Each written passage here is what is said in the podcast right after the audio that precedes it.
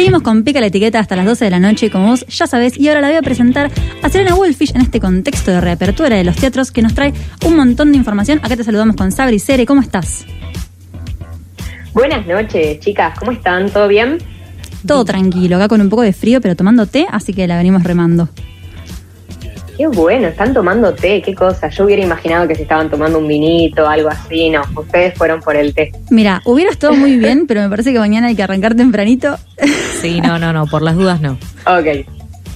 Está perfecto, es súper válido. Bueno, eh, estoy acá para hablarles de teatro. Ay, sí. ¿Cómo?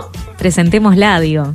Estamos impacientes. Ay, para, para un poquito, querida, para un poquito. Ya bueno, bueno. Espera es nuestra sorpresa del día de hoy. Eh, vamos a hablar de teatro porque volvió el teatro, volvió este fin de semana, explotaron un montón de salas el fin de pasado, si no me equivoco también.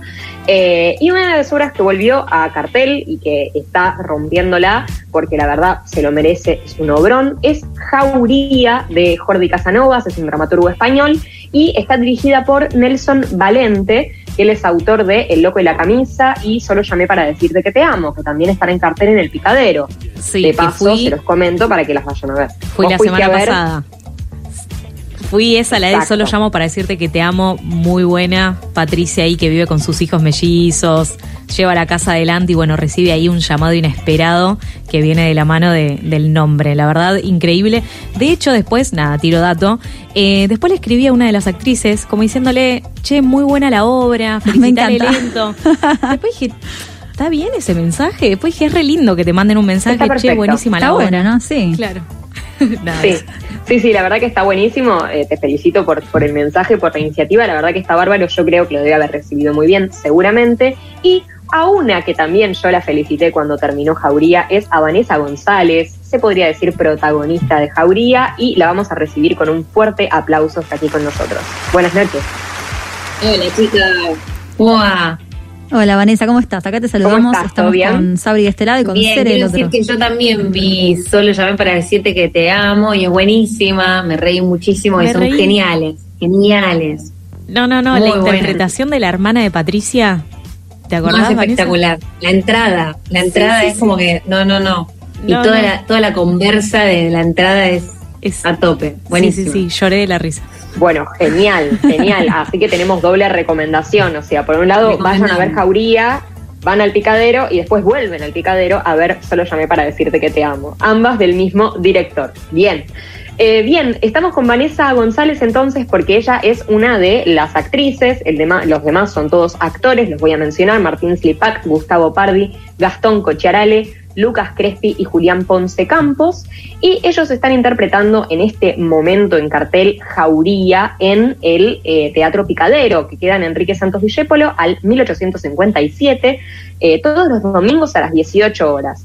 Van tranqui, todavía es de día a las 6 de la tarde, así que es un muy lindo horario para ir al teatro, ahora que hace mucho frío, eh, y vuelven relativamente temprano, cenan y se van a dormir pensando en todo lo que vieron, que va a ser mucho para procesar, entonces está bueno que se lo tomen como con soda, ¿no, Vané? De una, de una. Es un horario que está. Yo nunca había hecho teatro a las 18 horas. La verdad que es un horario que está re bueno. Más con este frío voraz que apareció así de repente, inesperadamente. Eh, está bueno porque no, no tenés que afrontar la noche y esta cosa por ahí de salir, no sé, súper tarde y estar obligado a ir a comer. Hoy que es un momento que económicamente está todo delicado. Está bueno. Las 18 horas está bueno. Vos van igual solés ir más temprano, ¿no? Si está a las seis, ustedes el elenco a qué hora se junta. Y el otro día nos juntamos cuatro y media para hacer pasada de letra, porque habíamos tenido solo un ensayo antes. Así que yo estaba que temblaba, temblaba literal. Eh, pasé letra con mi vieja todos los días, mañana tarde, porque nada, hacía, no sé, dos meses que no la hacíamos y no es lo mismo. O sea, no, bueno, no hacer justo... que te sepas todo.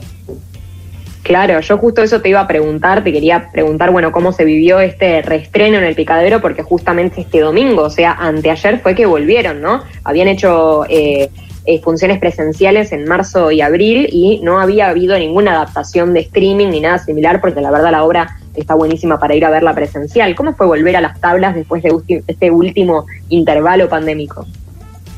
Bueno, por suerte sorprendió que no fue tanto el bache, porque cada vez que se vuelve para atrás con todo este nivel de incertidumbre, medio no sabemos para dónde disparar, qué va a pasar, si vamos a volver. Y pensábamos que, que quizá la vuelta estaba más relacionada al calor y no, fue antes de lo esperado, así que eso fue como mucha alegría, pero sí con muchos nervios por esto, ¿no? Porque es una obra que sobre todo tiene mucho, mucho texto de parte de todos, entonces hay algo de que nada, es mucho texto y no tiene como una lógica de escena, sino que es como son relatos paralelos. Entonces eso, es como de mucha escucha y de eh, precisión. Entonces nada, fue eso, estar muy nerviosos, nervioses eh, y bueno, estudiar la letra y pasar de nuevo la situación reestreno, ¿no? Claro, y me imagino, Vale, también que de la mano, ¿no? Bueno, del texto, también hay una parte ahí emocional, porque hay que decir, ¿no? Bueno, ¿de qué se trata la obra? Si querés decirlo vos o Cere y vas a adelantar algo, dale. Sí, sí, yo iba a adelantar algo chiquito, que es que, bueno, esta obra, eh, estamos hablando de Jauría, eh, fue creada a partir de transcripciones del resonante juicio de La Manada, que tuvo lugar en 2017 y 2019 con fragmentos de las declaraciones de acusados y denunciantes publicadas en diversos medios de comunicación y bueno, a partir de una gran investigación ¿no? sobre esto. Por, esto eh, por eso esto que comentaba Vanessa de la dificultad de el, texto, de para un actor estudiar y, tirar esos textos tan precisos entre ellos, digo, por una cuestión de timing y también porque imposible morcillear algo que es tan preciso como lo que se dice en un juicio, ¿verdad? Sí, total, porque además la verdad que el trabajo de, Jordi, que para mí es admirable, eh, porque no es solamente decir, bueno, ok, extraigo los textos del juicio real, tanto de, los abogados, de la fiscal, de los jueces, de la denunciante y de los abusadores, sino también estructurarlo de un modo inteligente para que el relato avance y no se no caiga todo como en un estado de ánimo, ¿no? Como nada, que sea una hora dinámica, eh, informativa también. Claro, hay como... creo que eso está, está logrado a la perfección. hay como un laburo, va a decir ahí. Sí, no, pero de la parte del relato, ya desde la parte del guion, imagino, de la narración en general, de, atrapar a las personas en la historia, pero también generando emociones que, que mantengan enganchada, ¿no? Pero sin, sin pasarse de la raya, me imagino, ¿no? Sí, totalmente. Eso que decís es re importante y fue también como un punto de partida, ¿no? Desde el planteo de Nelson. Porque nada, uno cuando siempre se imagina quizás esto, llega un material de estas características, que es un caso real, que uno respeta mucho, que es un tema que lamentablemente no deja de ser actual, porque todos los días prendemos la tele y es una tristeza que sigamos teniendo noticias de este orden, pero las hay. Entonces, encarás todo con mucho respeto, sabes que es un tema que te toca por todos lados, es imposible ser indiferente a un tema así. Eh, pero bueno, también era importante como no perder la vitalidad de la obra, ¿no? Como no caer en un lugar emocional que además tampoco fue lo que sucedió en el juicio real y por eso también, además, fue tan juzgada esta chica, por encararlo de un modo vital, por no ser eh, esta famosa frase geronte total, ¿no? De, esta geronteada fatal, de, es, que se parece que no, no, fue una víctima aceptable, ¿no? la víctima Que, que, sufrió como, como es creíble que se sufra. O sea, se la juzgó por haberse ido a la playa con la madre de una amiga, por haber empezado terapia más tarde, este, por no haber llorado en el juicio, se la juzgó por todo eso también. Así que quisimos también respetar eso y además de lo que nos parecía también más criterioso con el material. Claro, perfecto, sí, se te entiende bien. Y sabes que una de las preguntas que también teníamos para vos era, ¿qué te pasó a vos cuando vienen y te proponen interpretar este papel? ¿sí? Si por un lado vos el caso ya lo conocías, y sabías que existía una obra teatral así en España que documentaba los hechos, ¿y cómo te sentiste con esa primera propuesta? Conocía re poco del caso, solo la existencia, o sea, sabía que había un caso en los Sanfermines eh, en el año 2016 y nada más. Así que, con, nada, cuando eh, Sebastián me dice de la obra, lo primero que me dio miedo es la posibilidad de una violación en escena, me pareció un golpe bajo horrible. Después leí la obra y me di cuenta que eso no existía, por suerte, y que nada, son solamente los testimonios extraídos. Que la verdad que a veces resulta mucho más fuerte porque es como una nada, es como todo está respetado, hasta las pausas que, que se han hecho en el juicio entonces es como todo, milímetro a milímetro, milímetro relatado, es como es crudo.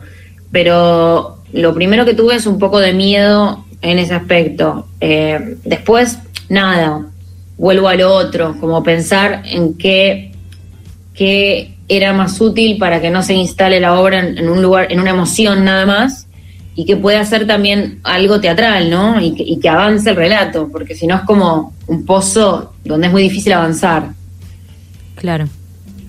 Claro, sí. Vamos a refrescar un poco a los oyentes quizás que están un poco perdidos eh, con esto porque quizás no conocían el caso de la manada. Vamos a mencionar como algunas cosas amplias del caso en particular. Digo, ya dijimos que esto es una transcripción, más que nada del, juicio, ¿sí? de lo que es más eh, legal y que no hay golpes bajos, y eso es interesantísimo porque es una forma impecable de poner en escena un caso como este. Pero el caso en cuestión se dio el 7 de julio de 2016 en la fiesta de San Martín, de San Martín, cualquiera, de San Fermín, como, conoce, como decía recién Vanessa.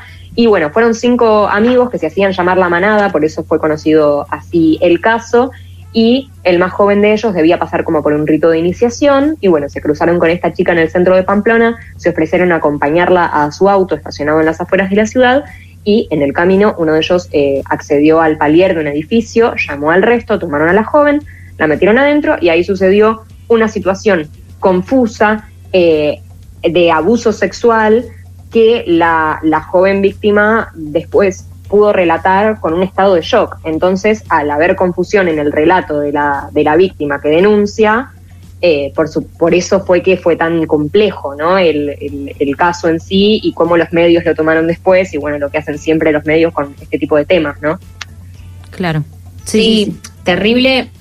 Más que te diría, más que, que, que que confusión, yo creo que lo que hubo es olvido, ¿no? Que a veces es el ABC de un ataque.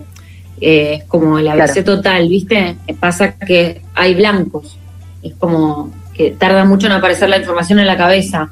Eh, eso y, por otra parte eh, había mucho juicio respecto a la no exageración de su parte. Es como si ellos hubiesen esperado que ella diga me dolió y ella confesaba y repetía y reincidía que no había sentido dolor.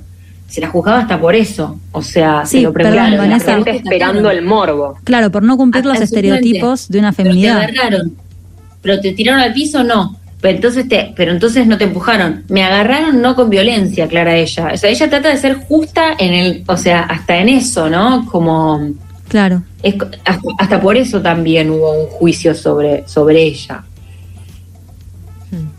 Claro, eh, tal cual. Incluso hay un momento que me hiciste acordar una, una de tus líneas, bueno, del personaje de, la víctima, que ella dice em, como me, me, da, me da pena, me da culpa estar cagándole la vida a cinco pibes. Y ahí yo como espectadora me pasó como que trastabillé, digo, bueno, es una obra que eh, nos hace entrar en la mente de tanto la víctima como los victimarios. Entonces, de repente vos decís, bueno, no sé, hay un punto en donde quizás es la educación la que falló y estos pibes realmente sentían que estaban haciendo todo lo correcto. Esto antes de quizás que en la obra aparezcan nuevos datos y otras cosas como lo del celular, lo del abuso previo en Córdoba, donde uno dice, ah, bueno, claramente lo que estaba pensando no.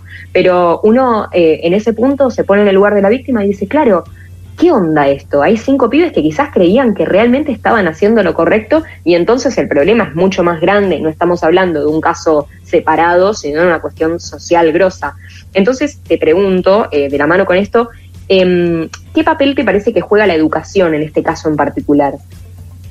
Mira, es genial todo esto que estás diciendo, porque yo creo que es una obra que es para revisarnos, para revisarnos, tanto nosotros mientras la hacemos como cuando compartimos el momento con el público de hacerla y que, haya espectadores.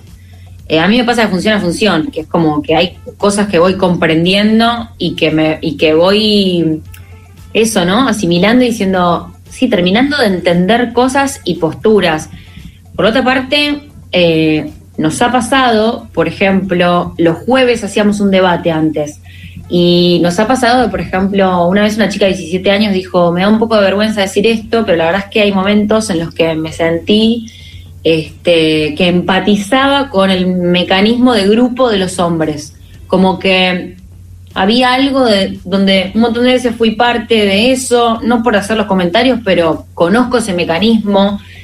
Y la verdad es que más de una vez digo, nosotras como mujeres también hemos estado en esas conversaciones, quizás no diciendo esas cosas o esas barrabasadas o puntualmente esas cosas, pero sí hemos sido parte y testigos de ese tipo de, de, comentarios, si se quiere. Ahora, eh, yo creo que el problema, como decís vos, es mucho más grande, porque sí es una cuestión educacional. Eh, yo creo que si bien lo que hicieron estos pibes es una hijaputez, sí es un acto hijo de la educación. Bien. O sea, no lo dudo. Claro. Claro, Vanessa, por eso antes de, esta entrevista y me parece que todos los personajes ah. responden a la educación. Para terminar de responderte mm. tu pregunta, que me pareció genial, todos los personajes responden a la educación, me parece. Claro, claro, incluso la víctima poniéndose en un eh, en ese lugar y sin poder, no sé, eh, sí, qué sé yo, sí, es cierto, todos los personajes responden a la educación, al fin y al cabo todos estamos sobre la misma base social.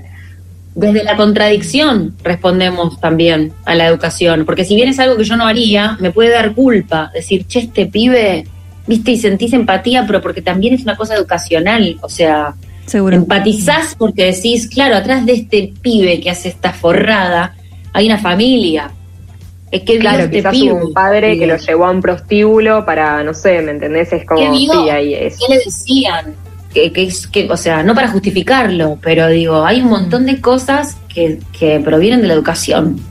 Claro, eso, Vane, te quería preguntar, bueno, de la, mal, de la mano con, con Nelson, me imagino también, y con todo el elenco, si, si conversaron cuál era quizás el, fin último de la obra, ¿no? Que, la gente se vaya reflexionando, quizás el fin último es la denuncia a un sistema judicial, es a la denuncia de la educación de cada persona. Eh, ¿Cuál, cuál es, eh, sentís vos que, es tu deseo con que se vaya el, el, espectador, el público, reflexionando, incómodo?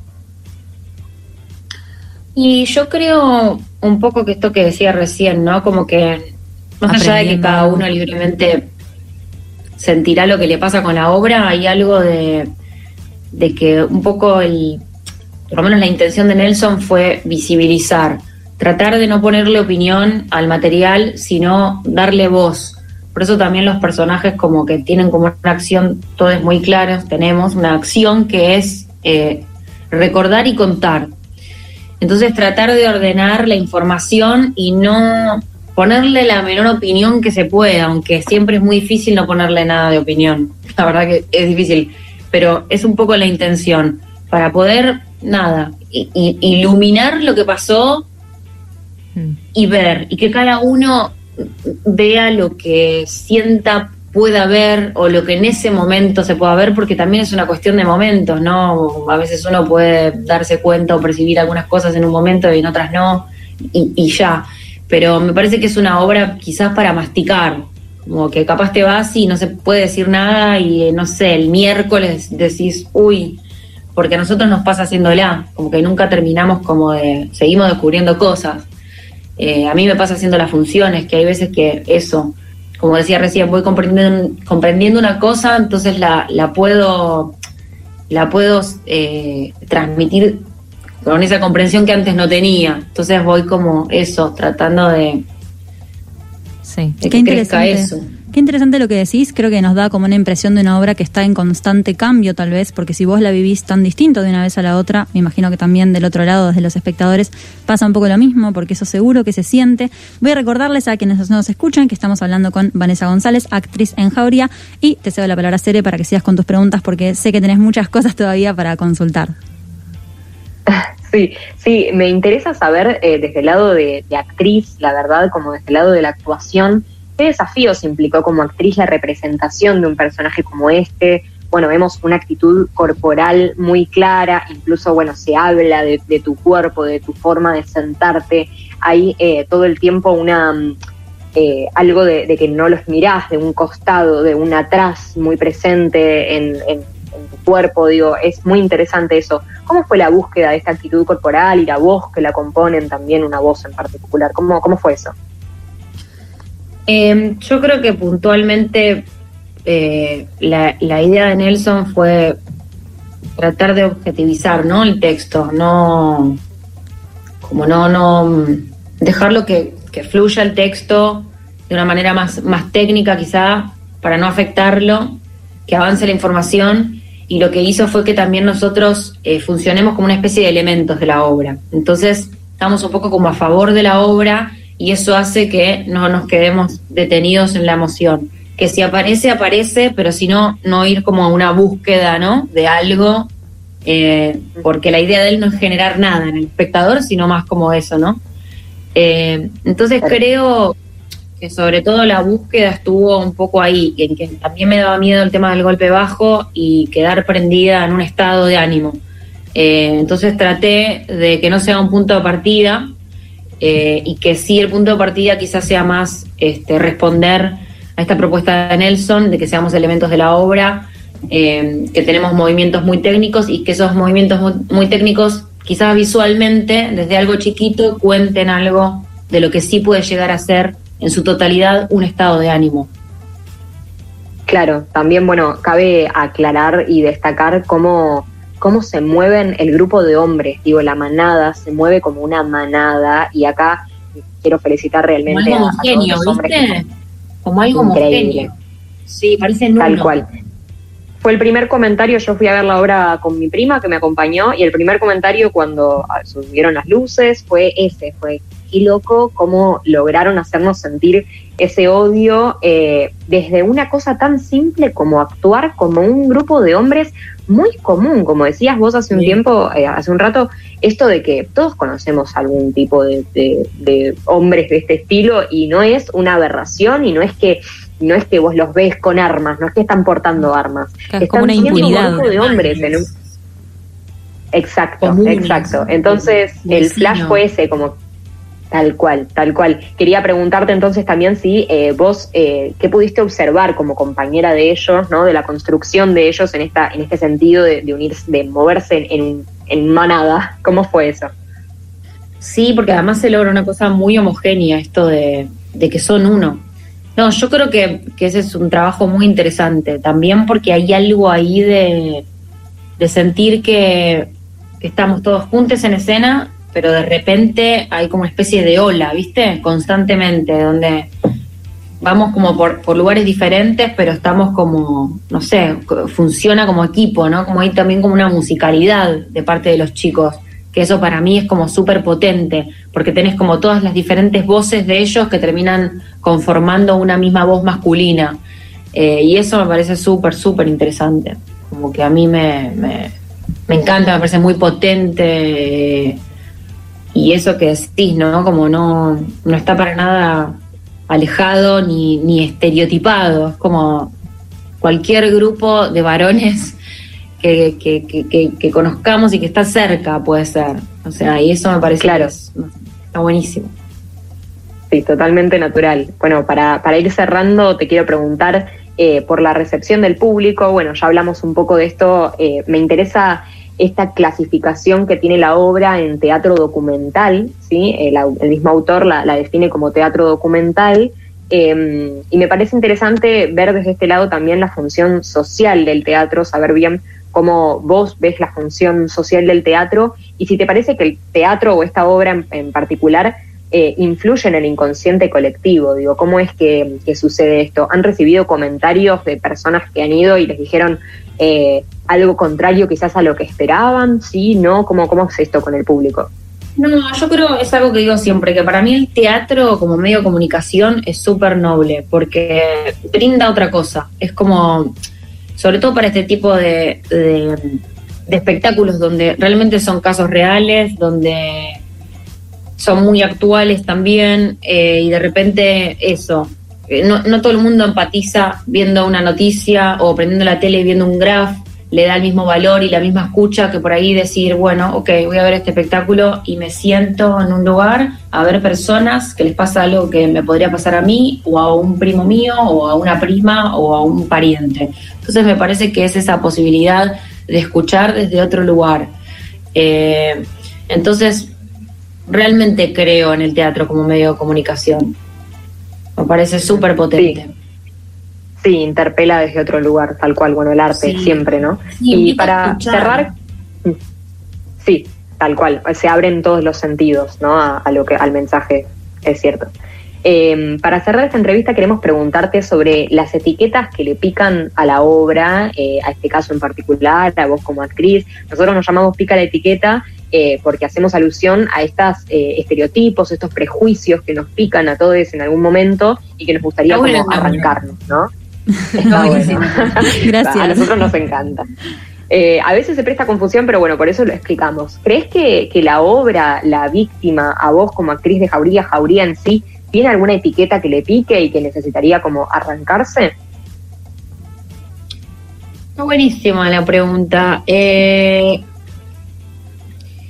no sé si en este caso sería una etiqueta, pero quizá como estar puesta en el lugar de un dramón, ¿no? Como que me parece que eso es algo que ni siquiera ayuda para la problemática social que se tiene que escuchar. Como que ponerlo en un lugar es evitarla, es evitar, evitar escuchar un tema, hacerse cargo de un tema, eh, que nos hagamos responsables de terminar con un caso. Eh, esa, creo que es esa, dejar de verla como un dramón y empezar a verla como una noticia, ¿no? Como, bueno, a ver, vamos, o sea, desde otro lugar. Bien, me encantó, me encantó, Vanessa, muy concreto y es cierto, sí, la, la obra creo que cumple a la perfección con esto, o sea, vos vas a ver algo y no vas a ver una violación en una obra de teatro, es, es otra cosa, es otra cosa, así que vayan a verla, recomiendo altamente que la vayan a ver todos los domingos a las 18 horas, ah, vamos de vuelta, todos los domingos a las 18 horas en el Teatro Picadero, que queda en Enrique Santos Discépolo al 1857. es un pasaje hermoso que queda ahí en Corrientes y Callao, así que eh, por favor vayan, ¿no? Perfecto, yo me quedé con un montón de ganas, la verdad, de seguir eh, investigando. Y Vanessa, ¿ibas a decir algo? No, no, no, que los, esperamos y las esperamos eh, Dale. cuando quieran. Bueno, te agradecemos muchísimo el tiempo con nosotros. Eh, nos ha gustado muchísimo charlar con vos y nos encantaría continuar. Creo que hablo por todas al decirte eso. Pero bueno, tenemos que seguir con el programa, así que te lo agradecemos un montón. Te deseamos el mejor de los éxitos y felicitaciones por este rol tan importante que estás teniendo en tu laburo. En Jauría, sí. Chicas, muchas gracias. El placer es mío, ¿eh? A vos. Bueno, a vos. Gracias a vos. beso grande. Bueno, Recuerdo chiquitito que las entradas las pueden sacar por PlateaNet o mismo en boletería del Teatro Picadero, en los domingos a las 18 horas. Se lo anotan esto, por favor. Jauría, vayan a verla. Dale, Seré, muchas gracias. Pasaba por acá Vanessa González, ya vas a poder escuchar la entrevista en nuestro Spotify.